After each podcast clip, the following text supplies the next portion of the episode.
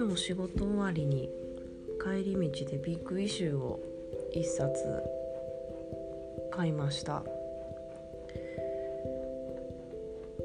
売ってるのが男性だったんですが明日から寒くなるねっていう話をしたついでに彼が北海道の稚内の出身だっていう話をしてくれて15分20分ぐらいかな。彼の地元の話を聞かせてくれました。えぐいほど雪が降るっていうことと学校もしょっちゅう休みになる。でっかいタンクに灯油が満パン入れてある。薪ストーブもあるって言ってたな。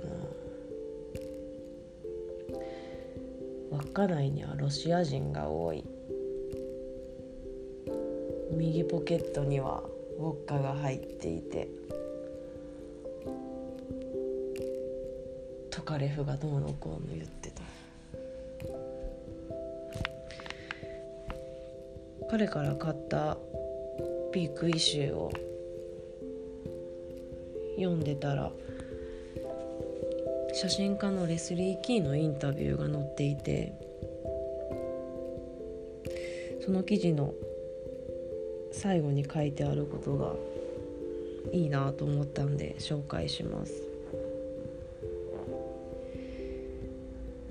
写真家としてだけではなく一人の人間としても周りを幸せにできる存在でありたい。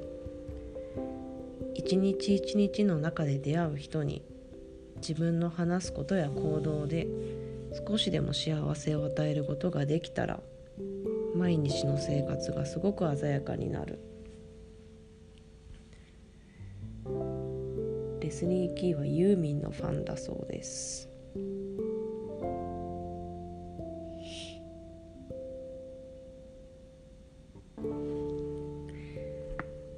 今日は仕事。いまいちだったけど仮にビッグイシューの彼と話してよかったなと思います。